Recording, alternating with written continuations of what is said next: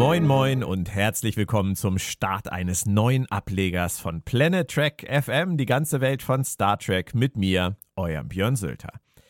Planet Trek FM, das sind im Hauptcast seit 2017 bisher 79 Ausgaben, die sich nicht nur mit allen aktuellen Track-Episoden und Themen befassen, sondern auch immer wieder das klassische Star Trek ins Visier nehmen. Zum Beispiel in der vierteiligen Reihe zu allen Staffeln von Star Trek Enterprise mit dem geschätzten Moritz Wohlfahrt an meiner Seite, die mit über zwölf Stunden Laufzeit eine Reise durch die gesamte Serie bietet.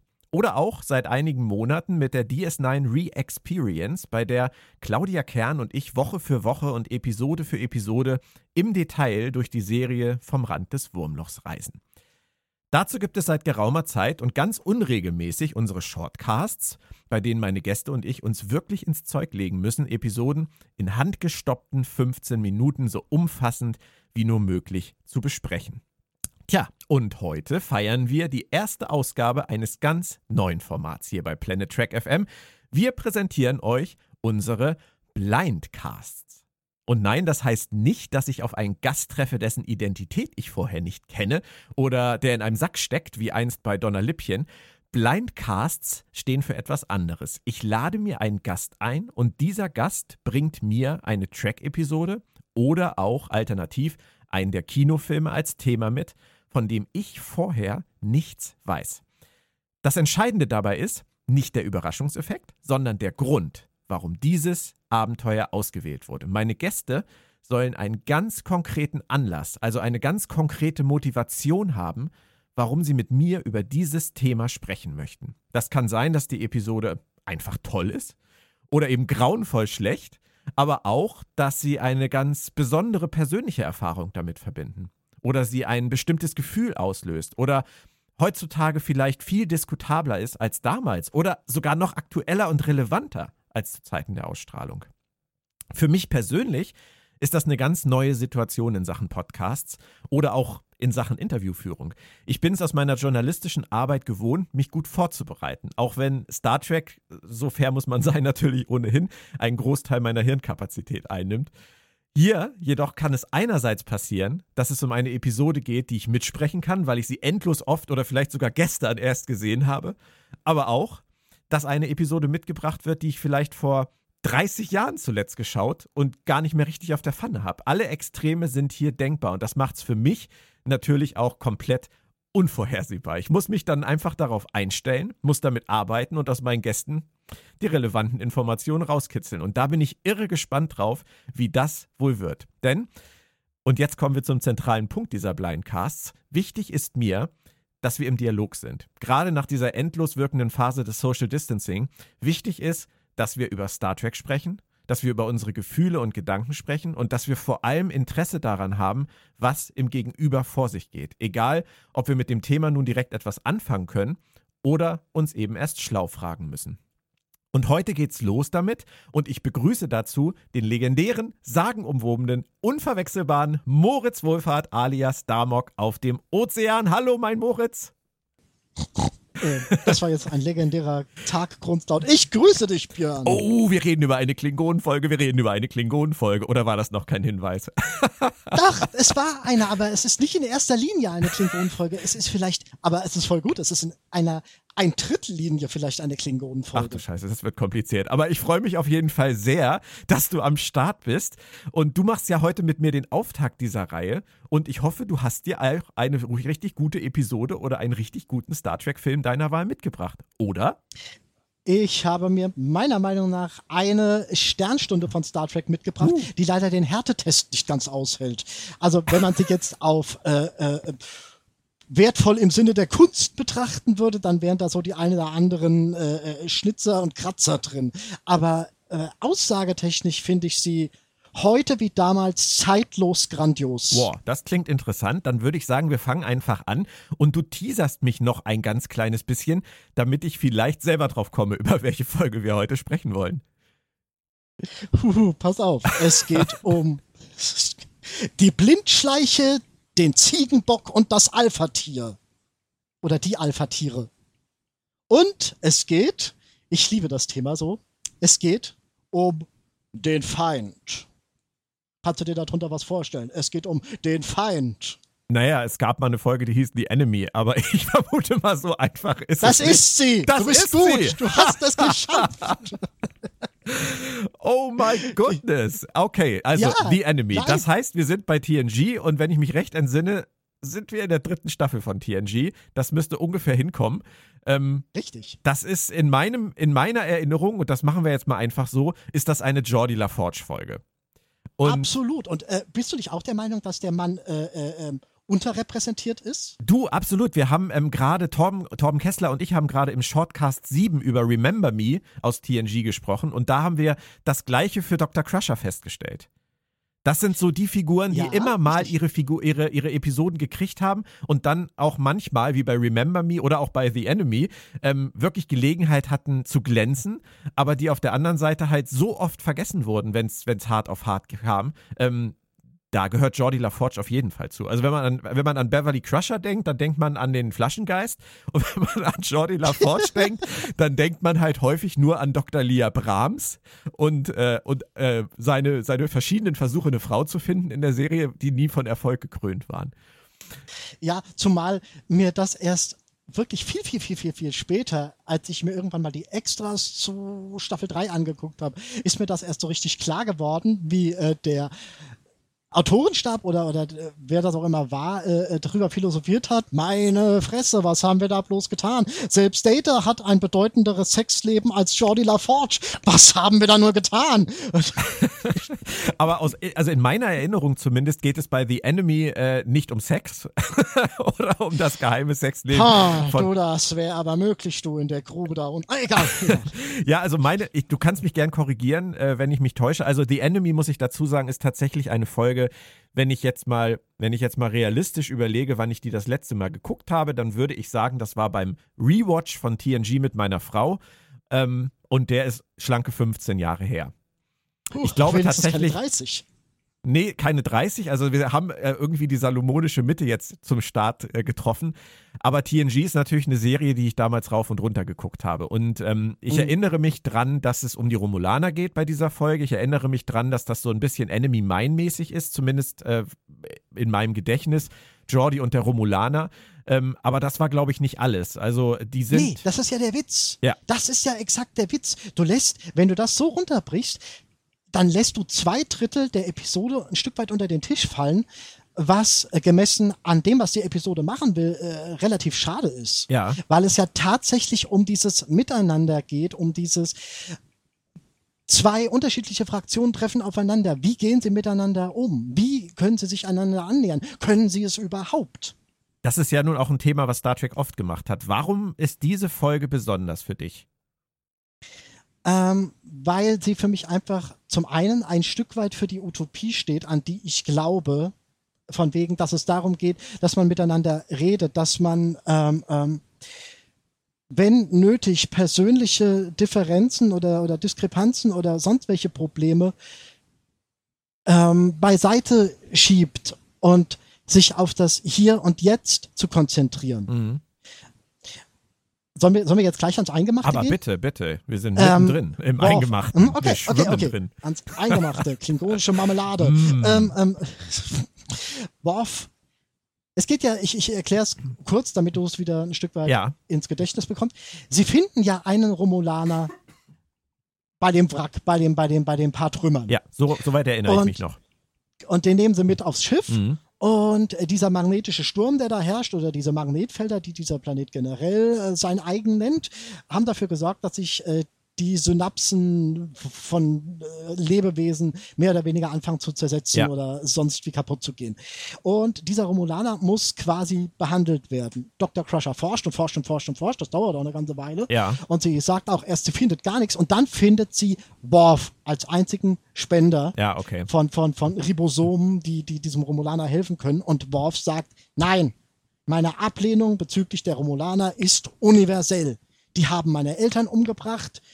Wir konnten noch nie mit denen. Wir liegen sogar äh, mehr oder weniger im, im, im Kalten Krieg mit denen. Nein, mache ich nicht.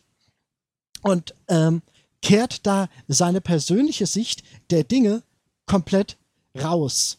Und, und legt sie und, vor allem auch über, über seine Pflicht letztendlich und über die, die Pflicht des Miteinanders und der Menschlichkeit, was jetzt bei einem Klingon ein rassistischer Kommentar sein könnte, aber ähm, du weißt, was ich meine. Also Richtig. Ist ja auch nicht ganz weit hergeholt. Er ist schließlich bei Menschen aufgewachsen richtig. und äh, ähm, es gibt ja um das Ding mal in den Gesamtkontext zu setzen. Es gibt ja in Staffel 2 ähm, die Folge, wo er sich mit Kayla anlegt, wegen dem Klingonenschiff und der eingefrorenen Crew, von wegen äh, Kayla rennt da dauernd rum und sagt, die müssen wir abschießen, abschießen, abschießen, umbringen. Ja. Und Worf sagt, nein, es gibt aber noch andere Lösungen. Und hier sagt er, nee, nee, es gibt keine, ich hasse die Romulaner, da hört der Spaß auf. Und ähm, was ich in der Richtung interessant finde, ist äh, Picard.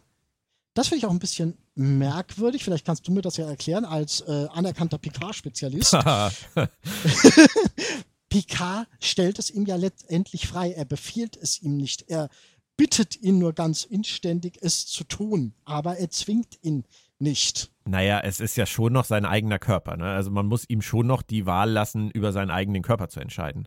Das ist richtig, aber es ist kein äh, es ist wederlich, wederlich, oh ja, es ist weder ein sonderlich schmerzhafter noch tiefgreifender Eingriff gewesen. Ja, also, aber das, das ist ja, was dem, was dem einen äh, das Blut abnehmen ist, ist dem anderen der die Vollnarkosen-OP. Also von daher, also ich will jetzt nicht sagen, dass Worf beim Blutabnehmen schon in Ohnmacht fällt, aber man muss ihm ja, man muss ihm ja zugestehen, dass er egal um was für einen Eingriff, ob der nun minimal invasiv ist oder sehr invasiv ist, selber entscheiden kann, ob er das möchte oder nicht. Und ich denke, mhm. dem trägt Picard einfach Rechnung. Ja, mag, mag schon sein. Ansonsten ich mein, for ich, dramatic ich, purposes, sagt man in solchen Fällen immer. es wäre ja zu einfach, wenn das ihm befehlen würde. Ja, ja, ja, ja, klar. Die Episode muss auf eine gewisse Art und Weise funktionieren. Das ist schon richtig. Ja. Klar. Er ist ja nicht Janeway, die äh, solche Entscheidungen wie jetzt bei, bei Tuvix zum Beispiel einfach so aus, dem, aus der Hüfte feuert, sondern Picard ist ja da schon immer noch ein bisschen getrieben von, von seinem Wertesystem. Ja, ja, gut. Ich weiß nicht, wie Picard in der Tuvix-Situation entschieden hätte. Schwierig. Die Picard hätte ja. sicherlich eine Anhörung gemacht mit Tuvix in der ja, Tuvix seine in, Sichtweise in, darlegen kann oder so. In Minute 35. Wir haben jetzt noch fünf Minuten Zeit für eine Anhörung. Genau. Ja, ja. Lass uns mal schnell. An. Aber wir sind nicht bei Tuvix. Ähm, wir, sind, wir sind ja bei äh, The Enemy. Ähm, wir sind auf dem schmalen Grat. Ja, genau. Wir sind auf dem schmalen Grat, richtig. Ähm, es ist eine Folge, also jetzt rein von der Konstellation her, als du eben auch äh, nochmal mir die Handlung so ins, ins Gedächtnis gerufen hast, ich musste so ein bisschen an, an Jetrell denken. Und ich musste auch so ein bisschen überhaupt generell an diese Star Trek-Episoden denken, wo irgendjemand Hilfe braucht und dann irgendjemand in der Crew aus, dem, aus der, der äh, Tasche gezogen wird, der eine persönliche Aversion äh, gegen diese Spezies oder Person hegt. Also der, wir hatten das bei Voyager ja auch gerne, wenn es dann um, die, um Cardassianer geht, dann wurde der Bajoraner der Woche halt rausgeholt. Oder ja, ja, ne, bei Deep Space Nine auch. Ist das für dich hier auch so? Ist Worf äh, sozusagen mm, nein, nur nein, die Strohpuppe? Nein, gar nicht. Nein, gar nicht, okay. Gar nicht, gar nicht. Hier geht es ja um ein Gesamtkonstrukt. Es geht ja nicht nur um Worf, es geht auch um Jordi und den äh, zweiten Überlebenden auf dem Planeten und es geht ja tatsächlich auch um die Dialoge der beiden Captains. Mhm. Also von Chikar, äh, Entschuldigung, Tomalak. Ja, Tomalak, und, großartig. Äh, ja. und Picard, die ähm, sich beide gegenseitig auch, beide wahnsinnig gute Argumente gegenseitig Zum Beispiel, Kopf werfen. Was passiert da? Ähm, es geht ja darum, dass das ein Erkundungsschiff war, das verunglückt ist und ähm, Tomalak das zurückholen will und sich da auch über die Bestimmungen von Algaron oder, oder noch früheren Verträgen zur romulanischen Zone hinweg setzt, äh, zur neutralen Zone und ähm, Picard sagt, das geht nicht, das kannst du nicht machen und das lassen wir hier auch nicht zu und das kann einen Krieg heraufbeschwören ja. und ähm, Tomalak sagt, jetzt tu mal nicht so. Du würdest einen ganzen Planeten riskieren, um einen Menschen zu retten. Hm. Du würdest doch genau dasselbe tun. Ja. Und das ist ja auch richtig. Das ist richtig. Ich ja. meine, das sehen wir in über 200 Episoden durch die gesamte Star Trek-Geschichte, dass äh, äh, ähm, die jeweilige Crew die Regeln etwas dehnt und biegt, um, um äh, noch Hilfe leisten zu können. Ähm, ist, das, ist das in deinen Augen auch einer der feinsten Momente von Tomalak? Also ich habe ja, ich würde ja nie was Negatives über äh, Andreas Katsoulas sagen, der ist ja immer großartig, aber Tomalak war tatsächlich für mich in der Serie immer so ein bisschen am Rande ähm, der Albernheit. Also Tomalak habe ich als wirklich finsteren Bösewicht nie ernst genommen. Dafür haben sie ihn häufig zu, zu extrovertiert dargestellt. Aber ist er hier Bei tatsächlich mal anders? Äh, bei 2,5 Mal, ich finde das schwierig bei einer Rolle, die 2,5 Mal erschienen ist. 2,5 Mal. Ja, 0,5 im Sinne von, äh, das 0,5. war in Staffel 4 und Rikers Erinnerung. Richtig. Also äh, da, da benutzt ihn ja, da benutzt ja dieses Wesen auf dem Planeten seine Erinnerung. Da brauchte das Wesen das ein Feind. Ja, aber sind es tatsächlich Also- nur zwei Folgen, wo er, wo er wirklich in Person auftritt? Ja, ja. Okay, das, das äh, ist tatsächlich etwas, was ich dann so nicht äh, im Gedächtnis habe. Also ich hätte jetzt gesagt, es sind definitiv mehr gewesen, weil er war doch auch, war nicht auch in All Good Things.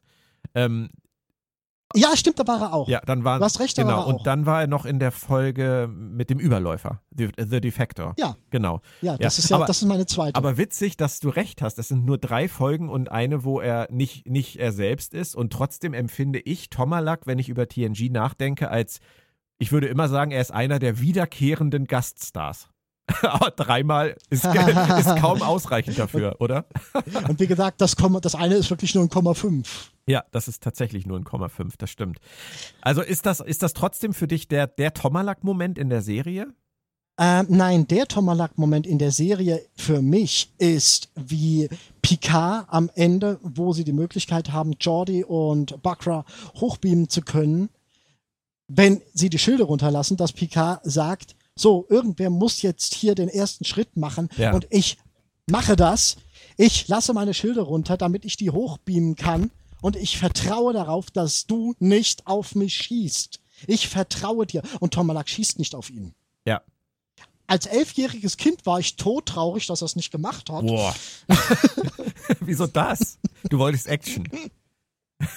Ja, ich wollte Action. Ja, okay. Als elfjähriges Kind wollte ich. Ja, und als ich die Folge vor drei Wochen äh, äh, mit meiner besten Freundin gesehen habe, habe ich diesen Moment gefeiert, wie beide, wie die beiden Alpha-Tiere, wie ich vorhin mal sagte, ähm, sich mehr oder weniger ihre Argumente an den Kopf geknallt haben, warum die tun, was sie tun und tun werden, was sie tun werden. Und Picard trotzdem sagt, ich werde dir jetzt vertrauen und Tomalak das nicht an Tomalak vorübergeht. Ja. Tomalak nähert sich ihm an und das ist, das ist der Punkt.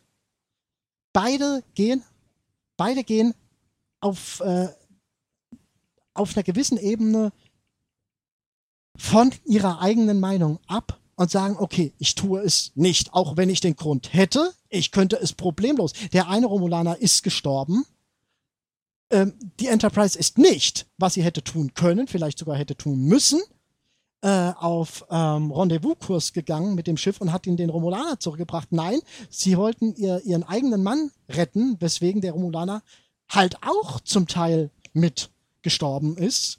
Tomalak hätte den Grund gehabt und ich hätte den Grund tatsächlich irgendwo nachvollziehen können. Ja, aber in solchen Situationen muss halt einer da sein, der den, den Mumm besitzt, der den Mut besitzt, die Größe besitzt, den ersten Schritt zu gehen. Ja, aber es sind beide. Ja. Es sind ja wirklich beide. Ja, aber trotzdem, es 100 gibt ja, es gibt ja immer einen ersten Schritt.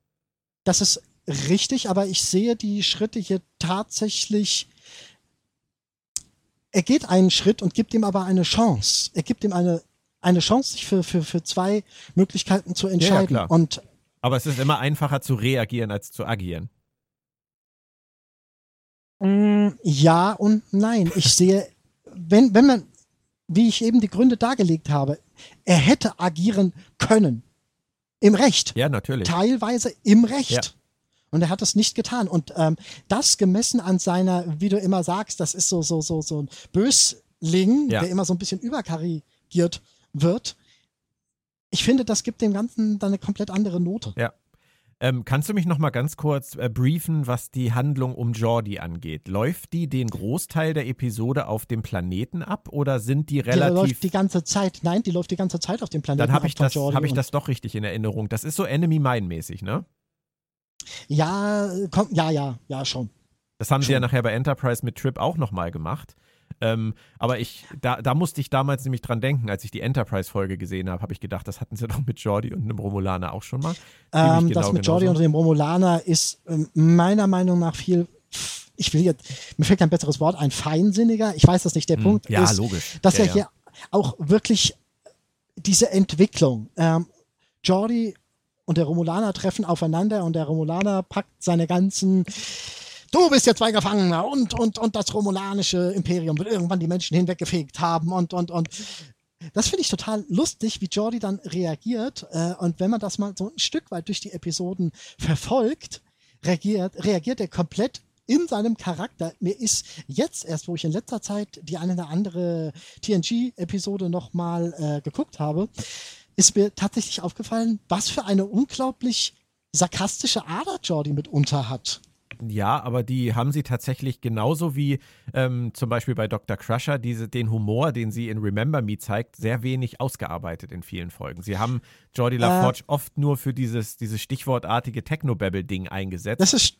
Mh. Hm. Ja, aber nicht nur. Ich habe nein, nein, ich sage ja nicht nur. Ich sage ja, ich sag ja zu oft. Zu oft haben sie es gemacht. Mhm. Wenn halt irgendwie der, der technische Dialog sein musste, dann hat sich halt LaForge gemeldet.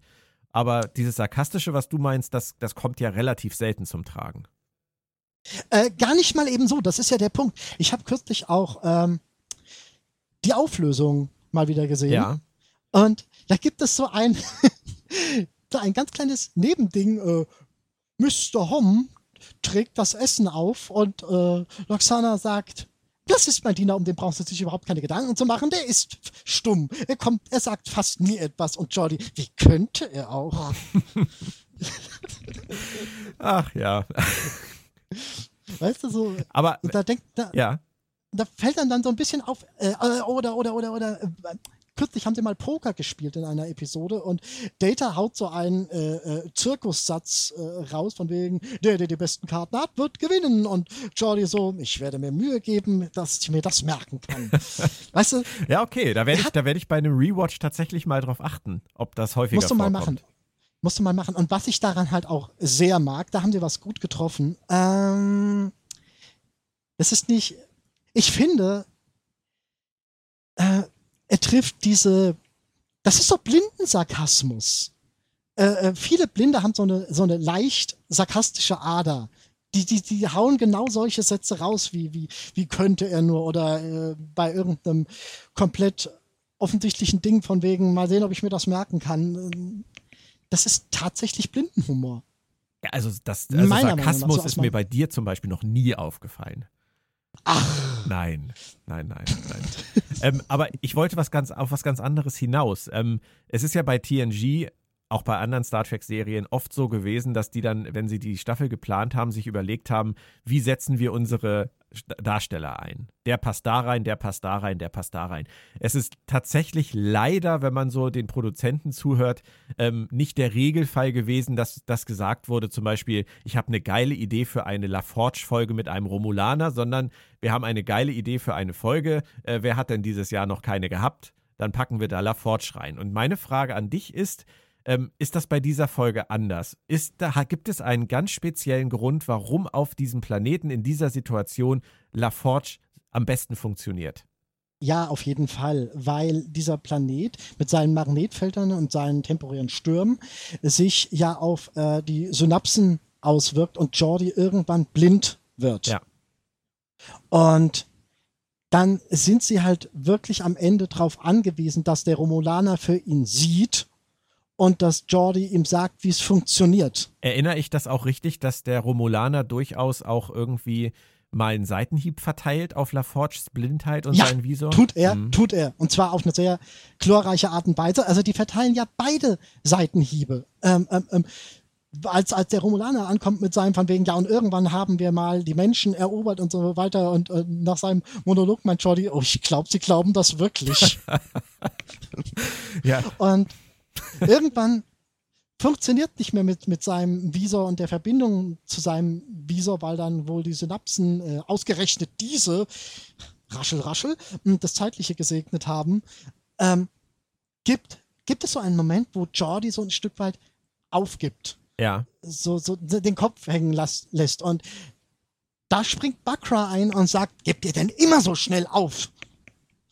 Da musst du doch noch was machen können. Und, und, und er sagt auch, und die können das so machen und die können das so machen. Und Jordi sagt, nee, das geht so nicht, weil dann muss ich das. Und dann sagt der Romulaner, nein, aber ihr könnt doch das machen. Und dann, es gibt wirklich einen Austausch und einen, einen, die führen sich beide hin, gegenseitig zu einer Lösung. Es ist nicht so, dass da einer die ganze Zeit den anderen mitschleift und äh, dann in, in, in, in seiner äh, übermäßigen Gnade zum Schluss errettet. Mhm. Nein. Ja, stimmt. Die holen sich, die ziehen sich beide aus dieser Grube raus. Ja. Quasi. Aber ist das von Anfang an so, jetzt auch was die Blindheit äh, von Jordi angeht? Ist Bakra da von Anfang an so, weil du eben von Seitenhieben gesprochen hast? Oder wird das tatsächlich von, von Bakra auch mal thematisiert, dass Jordi da letztendlich eine Behinderung hat? Ja, das wird sogar auch thematisiert. Ziemlich übel, von wegen, äh, äh, Jordi checkt irgendwann seinen Visor und, und Bakra fragt, ohne das Gerät sind sie blind und Jordi sagt, ja, ich wurde so geboren. Und dann hat man sie am Leben Ja, genau, gelassen. daran habe ich mich nämlich erinnert. An, ich hatte irgendwie sowas im, im Hinterkopf, dass da so ein richtig, richtig schlimmer Kommentar kommt, so wie nach dem Motto, wir Romulaner, wir würden unsere Kinder äh, ersäufen, wenn die blind oder mit einem ab dem Arm geboren werden oder so. Sowas habe ich nämlich tatsächlich in Erinnerung gehabt. So wirkte das damals für mich, was Bakra sagt. Äh, Björn, ohne das jetzt vertiefen zu wollen, die Rechtslage ist immer noch so, dass du das problemlos darfst. Also nicht nach der Geburt, aber äh, mh, bis zum achten Monat ist das. Warum, warum glaubst du, hat Star Trek, ich meine, wir reden hier über dritte Staffel, wenn ich, wenn ich recht erinnere, das müsste also 89 gewesen sein. Warum mhm. hat Star Trek damals noch in einer Folge einen Romulaner sowas sagen lassen und sowas implizieren lassen. Einfach um die, die, ähm, um, um rauszustellen, wie falsch es ist, weil wir ja mit äh, anhand von Jordi sehen, dass es Quatsch ist, was er redet.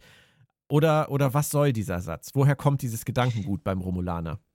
Ähm, ich glaube, es geht nicht um richtig oder falsch. Ich glaube, es geht schlicht und ergreifend um, das ist eine andere Kultur es äh, wird ja nicht, äh, selbst Jordi sagt nicht, oh ihr elenden Barbaren oder sowas. genau. Nein.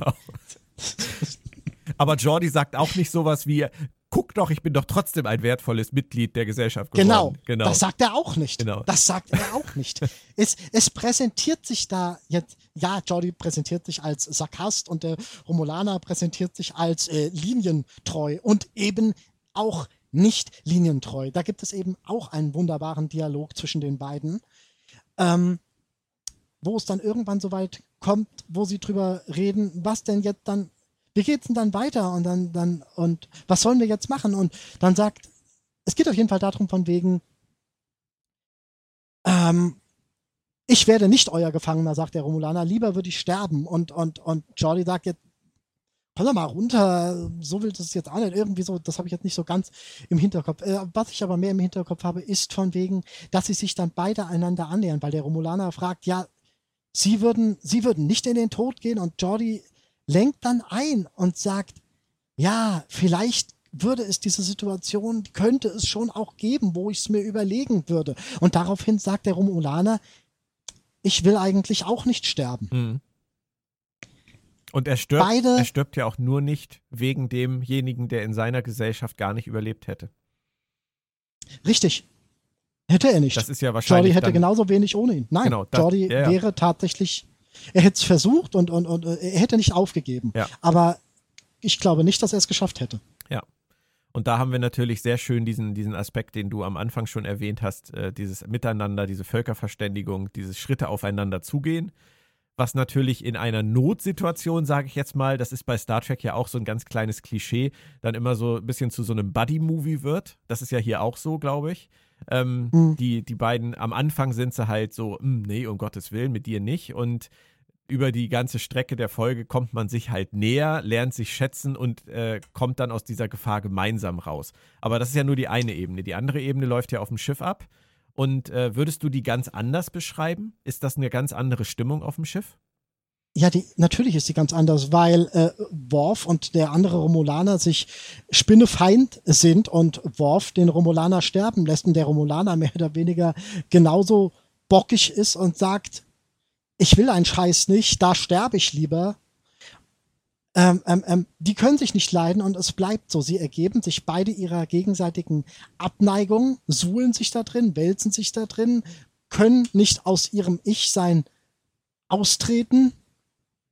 Das quasi als Gegenpunkt und das ähm, wird auch anhand von eins, zwei, drei äh, Randdialogen entwickelt oder, oder auch gut entwickelt. Es gibt einen sehr tollen Dialog mit Riker und Worf, wo dann Riker tatsächlich auch nochmal seine fünf Minuten hat. Okay. Ähm, was ich aber auch sehr logisch finde, weil Riker und Worf schon nochmal eine andere Verbindung zueinander haben als Picard und Worf. Ähm, der erste Offizier steht ja grundsätzlich der Mannschaft immer etwas näher als der Captain. So wie der Co-Trainer beim Fußball, genau. Ja, von mir aus. Entschuldigung. Ähm, jedenfalls redet er mit Worf auch über die Sache von wegen Abneigung und Hass und so weiter. Und, und Crusher sagt auch zu Worf, als er seiner, von seinem universellen Hass anfängt, von wegen, ja, aber dieser Romulaner, der hier liegt, der hat ihre Eltern ganz bestimmt nicht umgebracht. Das zum einen und zum anderen halt diese Sache mit Riker, die ich großartig finde. Die finde ich absolut wichtig und grob. Vielleicht ist dieser kleine Nebenmoment für mich sogar tatsächlich der beste Moment der Episode, als Riker zu Worf sagt, und wenn Sie jetzt diesen Romulaner sterben lassen, dann geben Sie diesen Zorn an die Familie des Romulaners weiter. Ja. Sie, Und sie lassen, genau den, so sie lassen den Zorn und den Hass weiterleben. Alleine durch. Sie lassen den was? Sie lassen, er, das ist das, was er sagt. Sie lassen den Zorn Genau. und den Hass weiterleben. Genau. Ja. Sie, er, er gibt ihn ja sogar weiter. Es, äh, möglicherweise an eine Familie, die, keine Ahnung, denen die Klingonen mehr oder weniger egal waren. Die haben danach einen Grund zu sagen, und dieser Klingone auf diesem Schiff hat meinen Bruder sterben lassen. Mhm. Worf, er gibt ihn nicht nur weiter, er pflanzt ihn. Ja. Und das ist halt das, was ich Passt, da, Als, passt, passt ähm, das zu Worf? Darf ich das kurz fragen? Ist das, ist das tatsächlich Worf oder ist das, ist das for dramatic Mm. purposes? Das ist schwierig zu sagen. Es ist beides so. Ja, es passt auf der einen Seite zu Worf, aber es ist auf der anderen Seite auch ein Stück weit so geskriptet. Ähm, das ist für mich das Klischee, was ich sehe und ich etwas gravierender finde. Ähm, du hast das immer wieder, dass wenn wir einen Kriegstreiber brauchen und wenn wir einen Kriegsbefürworter und, und, und so weiter brauchen, dann greifen wir auf Worf und äh, notfalls auch mal auf Riker zurück. Mhm. Ähm, sie, äh, ähm, die Autoren drängen ihre Charaktere manchmal in gewisse äh, Muster rein, die vermittelt werden sollen. Ja, ja, natürlich. Aber das ist kein, das, Das ist kein ist- Star Trek-Phänomen. Das ist Nee, nee, richtig, das ist absolut richtig. Drehbuchschreiber-Phänomen. Nee, nee, ja, ja, ja, ja. Tatsache, Tatsache, Autorenphänomen. das ist, Ja, ja. Hm, hm, hm. Aber sag mal mit Worf, ähm, das weiß ich nämlich tatsächlich nicht mehr. Ähm, bleibt das am Ende so in der Luft hängen? Weil er rettet ihn noch nicht, oder? Er rettet ihn nicht. Äh, Picard führt das letzte Gespräch mit ihm und geht das Ding dann ganz ähm, objektiv an und sagt, hier, hör mal zu, hör mal gut zu, mein lieber Klingone, dieser Romulaner ist für uns lebend wertvoller als tot. Also ganz objektiv. Wie stehst du dazu? Und Worf sagt, ich will aber trotzdem nicht. Wenn sie es befehlen, wenn sie es befehlen, mache ich es, aber ich will nicht. Ja. Ich will nicht. Ja. Und Picard wendet sich dann auch an Crusher und das ist dann äh, und sagt ihr, äh, versuchen Sie nicht länger ihn zu überzeugen. Und Crusher sagt dann, ja, ist auch nicht mehr nötig, er ist tot. Nein, ich meine jetzt aber Bakra. Ähm, er, Nein, nein, nein. Ach so, ach so, weil du es jetzt so von dem Schiffsromulaner hattest. Nein, nein. Nein, Bak nein, nein, nein. Bakra wird am Ende mit hochgebeamt Genau. und ähm, Worf wird dazu verurteilt, äh, bei der. Delegation dabei zu sein, so. die äh, Bakra rüber auf sein Schiff bringt. Ja, okay. Aber äh, das ist jetzt natürlich nicht viel als Strafe, sage ich mal. Aber beziehungsweise, ähm, was man natürlich auch sagen muss, eine Strafe hat Worf eh nicht verdient für etwas, was ihm freigestellt ist. Also wenn, wenn man ihm richtig. freistellt, so oder so zu entscheiden, dann kann man danach nicht sagen, jetzt bin ich sauer, jetzt bestrafe ich dich. Das geht schon mal gar nicht. Ähm, Ja, nein. aber das ist natürlich ein Aspekt, der wirklich, der dann wirklich ungeklärt in der Serie in der Luft hängen bleibt. Inwiefern? Dass Worf sich geweigert Äh, hat. das, ja, ja, ja, das schon, aber Worf wird dann zum Schluss dazu angehalten, lauf jetzt mal den beiden hinterher, die es geschafft haben. Ich hoffe, du guckst dir die mal an. Das ist so den, den, den, Ja. den, den Zeigefinger erhebend. Aber sie, Aber sie, sie, haben recht, Worf ja sie haben Worf ja aus der Verantwortung gerettet mit ihrem Drehbuch, weil, weil Buck, Buckra es mit LaForge zusammen geschafft hat, ohne Worf. Also der andere hat halt Pech gehabt, aber Buckra Mhm. hat kein Pech gehabt. Aber damit haben sie Worf ja davor gerettet, noch ein zweites Mal sagen zu müssen, ich, ich senke den Daumen. Ja, klar, das ist, ist schon so, ist richtig. Ja. Gewissermaßen haben den da aus der Verantwortung genommen. Was ein bisschen schade ist, das erinnert mich jetzt äh, gerade ein bisschen, ich hatte mit Claudia bei der Deep Space Nine Folge ähm, Dex hatten wir das Thema. Da geht es, vielleicht erinnerst du dich ja darum, den Status Ja, ja. von Dex zu klären ähm, und vor allem, ob, ob sie äh, als neuer Wirt des Dex-Symbionten für Verbrechen der Vergangenheit belangt werden kann. Und dann gibt es da diese Anhörung auf der Station und äh, dann fiel uns im Podcast gegen Ende auf einmal auf, dass die dieses Thema, was sie da verhandelt haben, komplett vergessen haben am Ende. Also sie haben das nicht aufgelöst. Sie haben die Frage, wie, die, wie man mit äh, Trills überhaupt umgeht, wie man mit vereinigten Trills umgeht, wenn sowas passiert, haben sie dadurch aufgelöst, dass ähm, diese Witwe ähm, von, von dem Mann dann reinkommt und sagt, ich habe da neue Informationen, Ich das war alles ihm im ganz Bett. anders, genau. Ich lag mit ihm im Bett. Ähm, das ist aber auch so ein Fall, wo das Drehbuch sich Nee, du, da letztendlich mehr. daraus, daraus windet, die Frage, die es aufwirft, zu klären. Mhm. Finde ich ein bisschen schade, weil ähm, das ist ja schon etwas, was ich bei Worf in die Personalakte schreiben würde. Hahaha, halt, du kannst es ihm nicht einerseits freistellen und auf der anderen Nein, Seite, nein. wenn er nicht Ich- das macht, ich was würd du ihn dafür willst, nicht ist das bestrafen. Sagen wir so, ich schrei- Ja, aber trotzdem, was, das ist doch dasselbe, wenn du was in die Personalakte Nein, dann, schreibst. dann mache ich mir eine Notiz in meinem, in meinem Tagebuch. Also Picard, Okay. Picard sollte sich eine Notiz in seinem Tagebuch machen. in Das seinem war so festhalten. okay. Das sollte er mal machen. Worf nicht mehr fragen, wenn es wichtig wird. wenn, auch wenn der Krieg ausbricht, Worf nicht mehr fragen, bringt nichts. Aber vielleicht hat es ja Lerneffekt. Also du siehst diese letzte Szene, wo Picard ihm sozusagen äh, den, die, die Anregung gibt, mal genau hinzuschauen. Das siehst du so als, als Hoffnungsschimmer für die Zukunft für Worf. Ähm, ja, ich könnte sie dir auch ein Stück weit begründen. Es gibt ja später diese Szene am Ende von Kampf um das Klingonische Reich, wo er tatsächlich die Möglichkeit bekommt, den Nachfahren seines Feindes zu töten. Ja. Und er es nicht macht. Und da tatsächlich genau das sagt, von wegen, der hat aber meine Familie nicht umgebracht. Der war es nicht. Und äh, später im Moment der Erkenntnis. Toller Titel. Ähm, ähm, ähm, da nimmt er sich ja auch ein Stück weit ähm, klingonisch-romulanischen Mischlingskindern an. Ja, stimmt. Also es ist schon so, dass Worf, man, wenn man will, kann man das tatsächlich als ähm, Eckpunkt, Eckpunkt, Eckpunkt nehmen.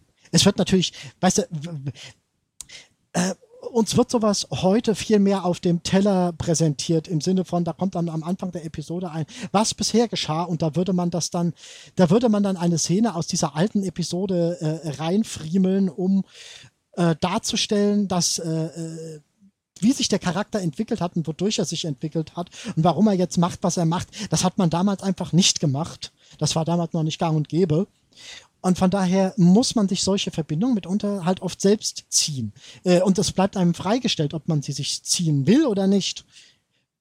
Äh, und du kannst sie mir auch gern widerlegen, wenn du sie, wenn sie für dich nicht aufgeht. Wäre ich auch dran interessiert. Mir ist eben noch eine Sache, eine Sache eingefallen zu dem, was du, was du über Riker gesagt hast. Ähm, Riker ist ja offensichtlich sehr dafür, dass Worf das macht, ne? Und, Im Prinzip schon. und ja. Dr. Crusher ja nun auch.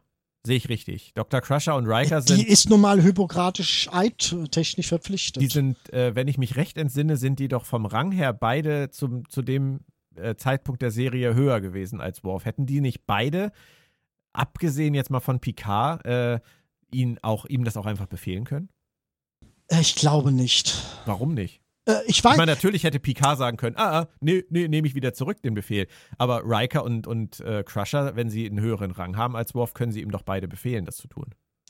ich weiß nicht, wie Föderationsrecht auf dieser Ebene funktioniert im Sinne von äh, äh, äh, körperlichen Spendenverfahren. Ja, da sind wir, bla, bla, da sind wir auch wieder bei, bei ähm, The Measure of a Man. Wem gehört Data? Ähm, wo auch Mhm. jemand einfach sagt, ich befehle Ihnen, sich jetzt der, der Sternenflottenwissenschaft zur Verfügung zu stellen. Und Data sagt, dann quittiere ich den Dienst. Das hätte natürlich Worf wahrscheinlich in dem Fall auch machen können. hätte er machen können, wobei ich da noch mal einen Unterschied sehe. Bei Data ging es ja tatsächlich darum, dass sie ihn äh, gut und gern hätten auseinandernehmen können, dann wäre er hin.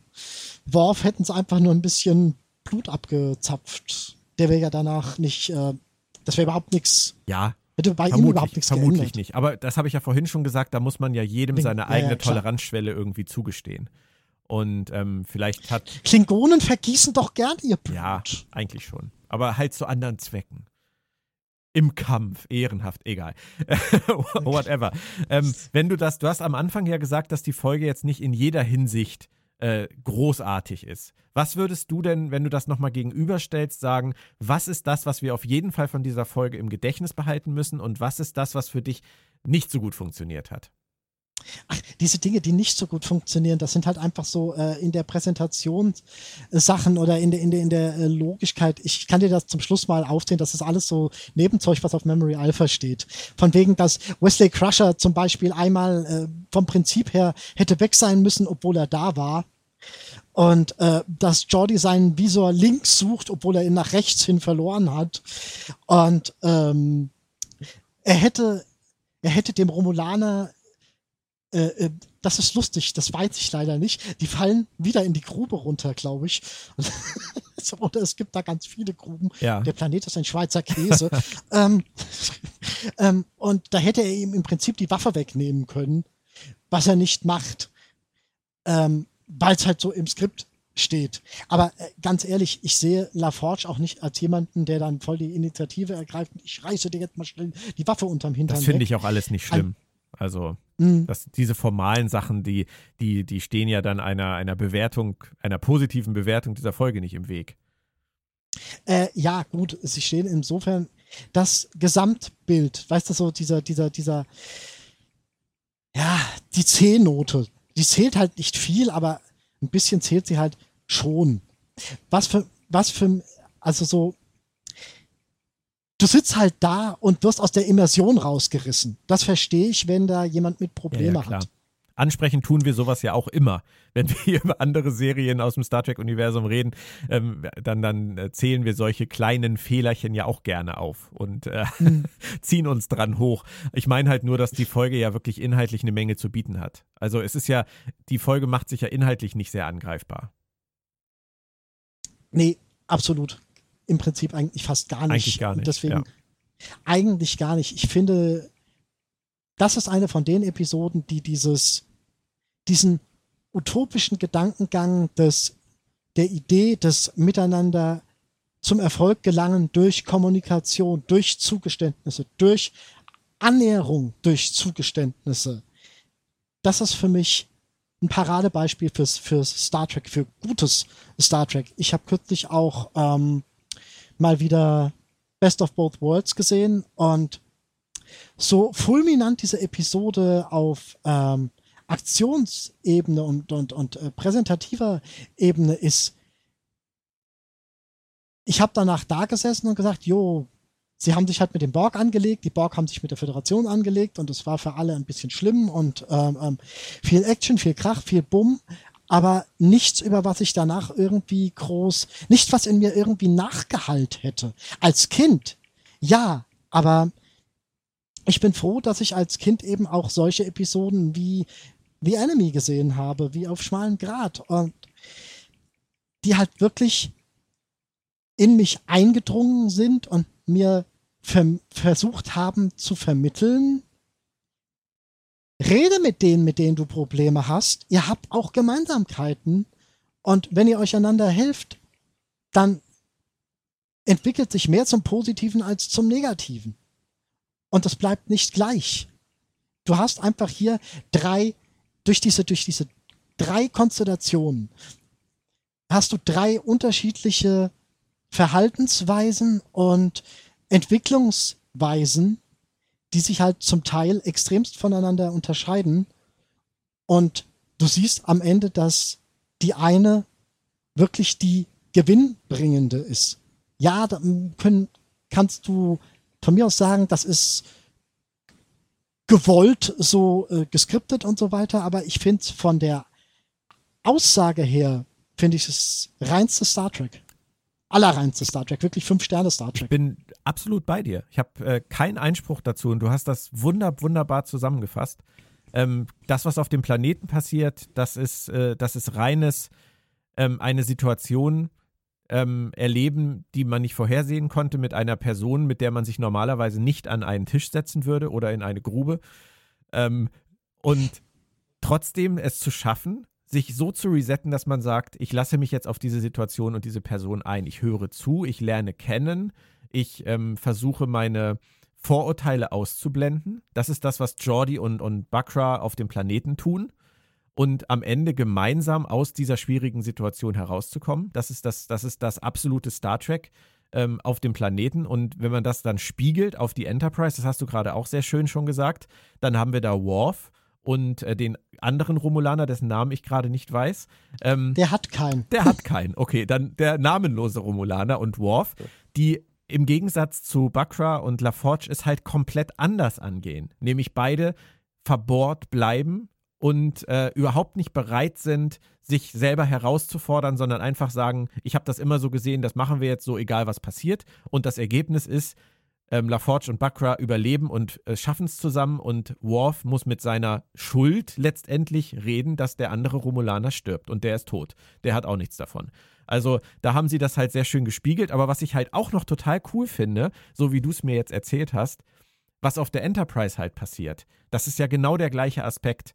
Es wird ja wie in TNG üblich wirklich diskutiert. Also Worf redet mit Picard, Worf redet mit Crusher, Worf redet mit Riker. Ich weiß nicht, mit wem man noch redet, aber es wird halt. Das waren die drei. Okay, es wird halt drüber gesprochen. Es werden Sichtweisen ausgetauscht, es wird sich zugehört, es wird versucht, aufeinander einzugehen. Und dann kommt noch der nächste, letzte Aspekt, nämlich dass Picard als Kapitän dieses Schiffes sagt, ich bitte Sie, das zu tun, weil es meiner Meinung nach richtig wäre, aber ich befehle es Ihnen nicht, weil ich respektiere, dass Sie Ihre eigenen Grenzen setzen. Und Grenzen setzen und Grenzen akzeptieren, das ist heutzutage bei uns in der Gesellschaft ja so ein riesengroßes Thema, weil so viele Menschen das leider nicht können. Und deswegen finde ich es großartig, dass das hier auch ein Aspekt dieser Geschichte ist, dass die Enterprise Crew dafür steht zu sagen, in letzter Instanz sagen wir, du hast deine eigenen Grenzen, die du setzt und die verletze ich nicht. Richtig. Und äh, bitte vergiss nicht die beiden Captains. Ich finde das wirklich. Das auch noch.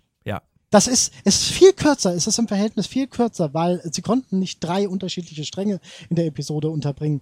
Aber an der Intensität der, der Dialoge, der Situation, der Entwicklung, diese, diese drei Dialoge, die diese Captains führen, zwei oder drei Dialoge, finden ja in unterschiedlichen Stadien der Entwicklung statt oder der Entwicklungsintensität statt.